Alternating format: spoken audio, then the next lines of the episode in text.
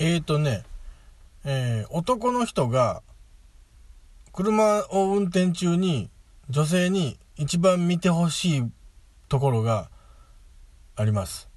えーそれは、えー綺麗な車線変更でもなく、スムーズな発進でもなく、うん、綺麗な車庫入れでもないんです。えーそれは何かというと、信号待ちで、えーヘッドライトを消す瞬間です。竹蔵です。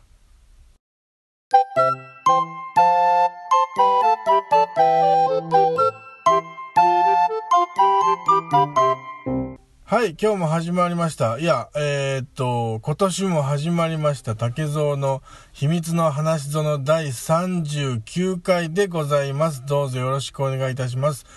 えーと、冒頭の話はですね、えー、まあ、あの、運転中にね、あの、男性かというか、まあ、まあ、これはほぼ男性なんですけど、男性に限るってことなんですけどね。あの車を運転してますよね。で、あの夜の運転とかになると、やっぱヘッドライトつけるじゃないですか。車のね。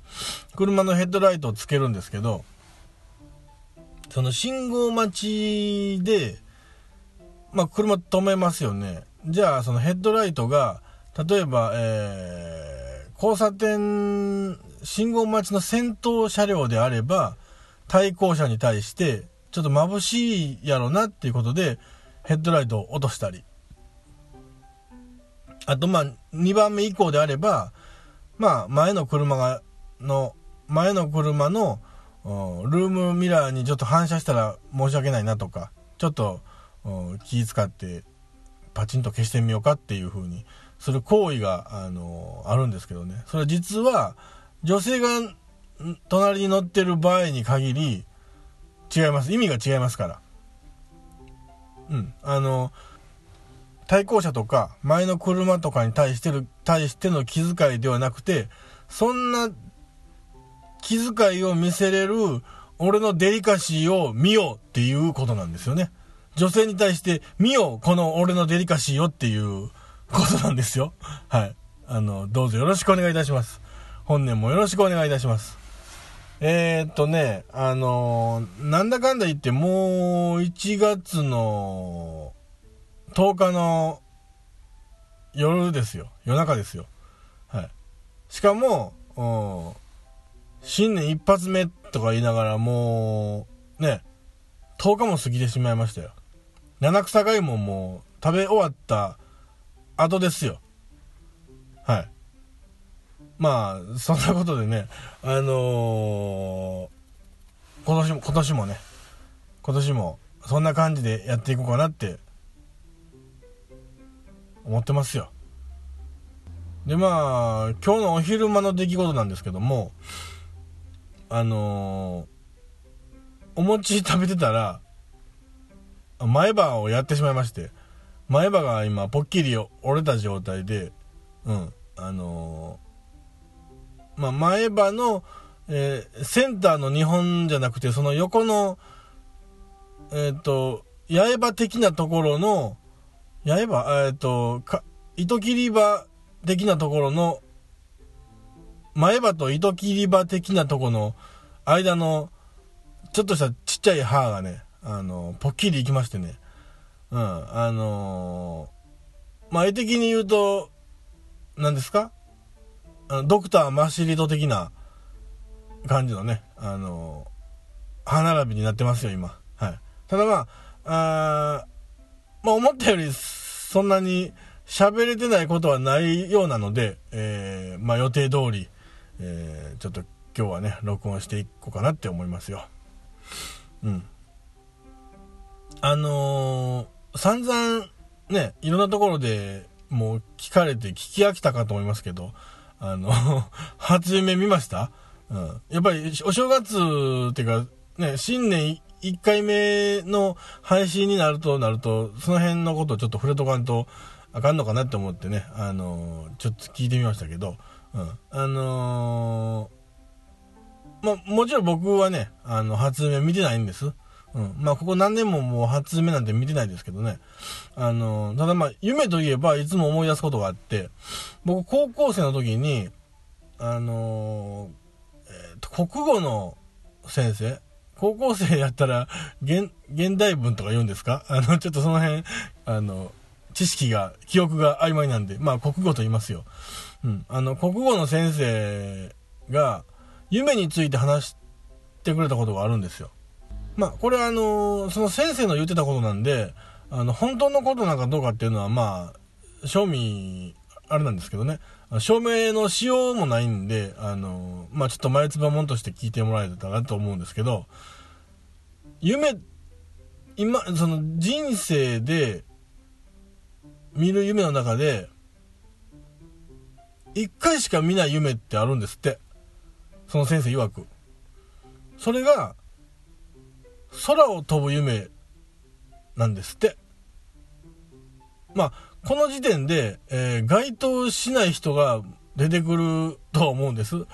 俺2回見たで、俺3回見たでっていう人。あ、その人は、まあ、見る人なんでしょう。まあ、その辺はまあ、いいんですけど、その先生曰く、1回しか見ないそうなんですよ。うん。で、あのー、その、夢の中で、空を飛んだ、自分がね、自分が飛んだ空の高さっていうのに、あの、問題があって、その高さっていうのが、その人間の器を表すと言われてるらしいんですよ。だから、あのー、高く飛んだ人、上空を飛べば飛ぶほど、まあその人の器が大きいと言いますかね。うん。で、あのー、その先生は、なんかこう、電柱のちょっと上ぐらいを飛んで、まあ、自分が住んでる街を見下ろした夢を見たそうなんですね。で、その先生の友達は、さらに上の、うん、雲の上ぐらいを飛んだみたいな、うん、話をしてはりましたわ。うん。で、僕もね、なんだかんだ思い出してみると、ずーっと思い出してみると、記憶に残っている空を飛んだ夢の中って1回だけしかないんですよね。うん。で、1回だけ僕もありましたよ。で、それ以来僕も空飛ぶ夢って見てないんで、今のところ僕の中ではその先生の説は、あの、正しいということになってるんですけどね。うん。で、実際あの、私竹蔵がですね、どれぐらいの高さを飛んだっていうところですよね。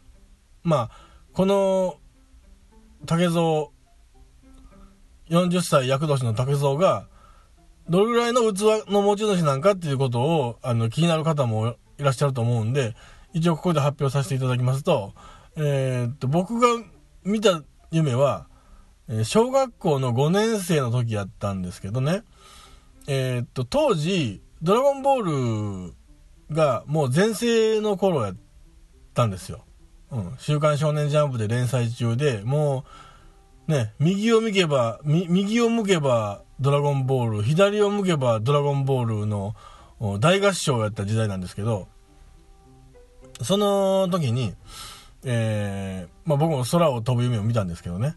で、その空を飛ぶために必要なアイテムがあって、あの、学校の給食で出てくるコッペパンなんですけどね。コッペパンを一かじりすると、キントーン、あの、キントーンってあの、空飛ぶ雲のね、あの、劇中で孫悟空が、あの、それに乗って飛びますよね。そのキントーンっていうのがやってくるわけですよ。え、で、しかも、そのキントーンっていうのは、あの、自転車の、うん、サドルほどの大きさで、ちょうどだからお尻がすっぽりはまって、まあ、腰掛けれる状態ですよ。でそこで、均等に乗って、まあ、空を飛ぶんですけど、まあ、空を飛ぶっていう、まあ、ね、あの、聞こえはいいですけど、僕が乗った均等っていうのは、あのー、なんでしょうね、え学校の校舎の、手すりありますよね。階段、学校の校舎の階段の手すり、手すりの、20センチぐらい上を、ずっと飛んでましたね。あの 要するに、目線からすると、えー、大人の女性ぐらいの目線ちゃいますかね。うん。だいたい成人女性の、まあ、160前後 ?160 前後ですか？ちょっとわかんないですけど、まあ、それぐらいの目線の高さですよ。まあ、そんな器の大きいね、あの、竹蔵今年もやりますよ。ね。はい。まあ、そんなこんなのでね、あのー、うん。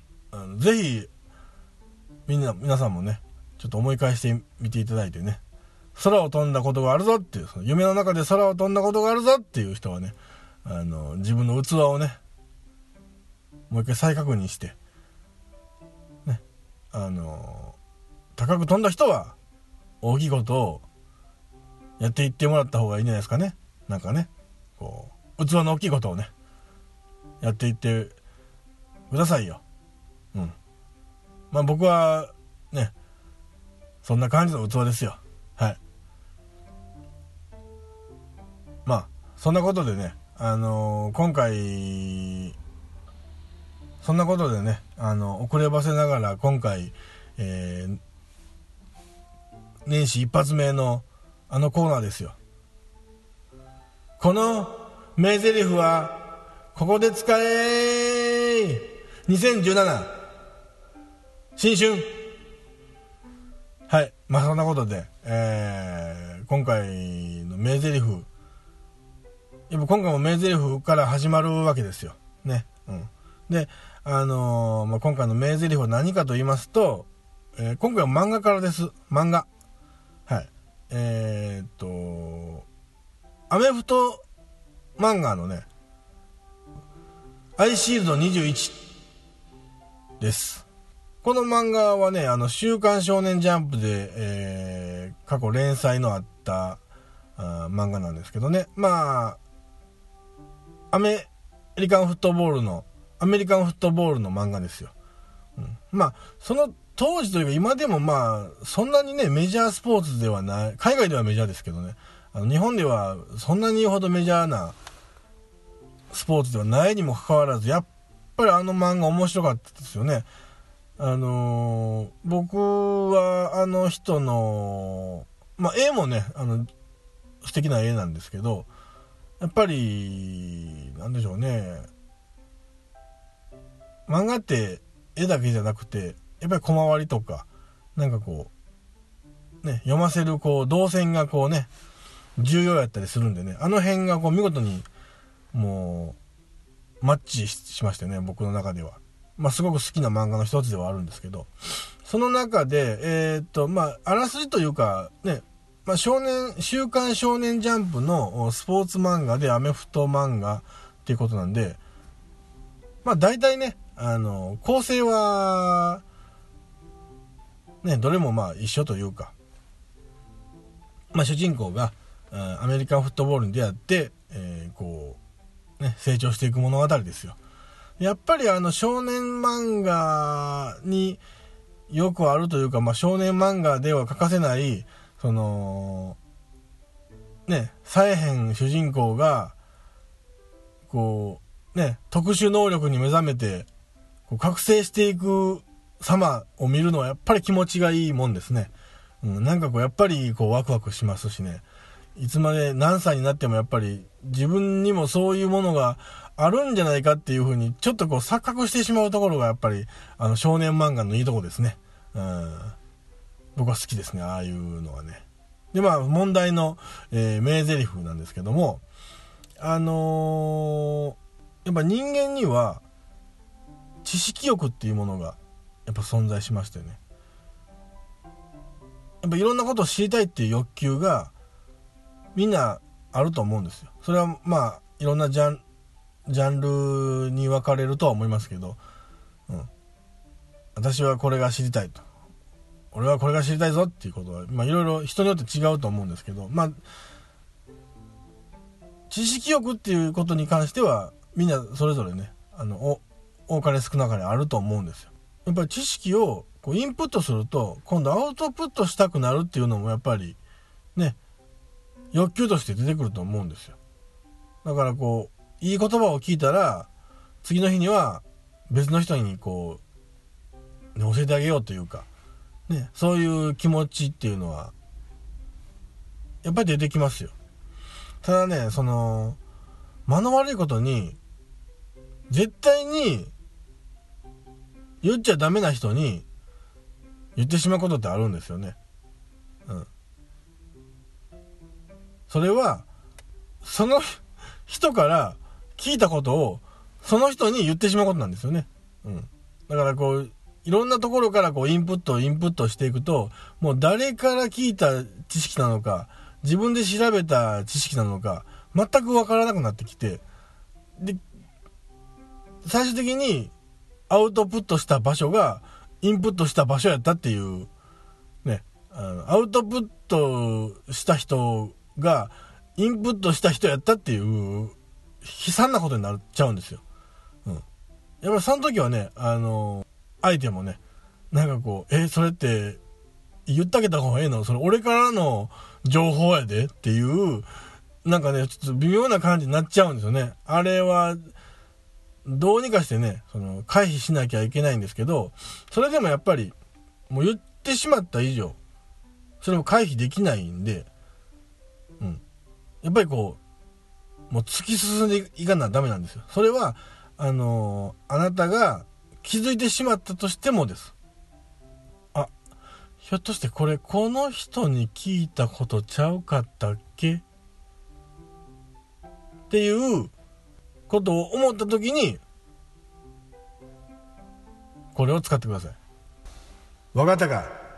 カードさばきってのはな、そんなカード出すわけねえって思わせた時点で勝ちなんだよってこういう風に言ってください。そしたらまあ、あのー、そう、まあ、相手もね、おおっていう感じになっちゃうんで、その、その隙を狙ってもう一声。ね。すいません、生中。いや、生台。生台で。はい。ということでね。まあ、あのー、お店によってはね、うぬぼれ追加で、でもいいですけどね。今回はそんな感じでしょうか。それでは、さよなら。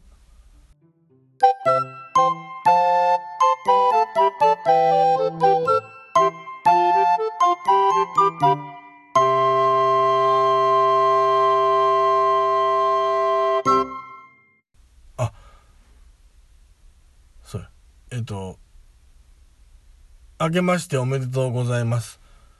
本年もよろしくお願いいたします。竹蔵でした。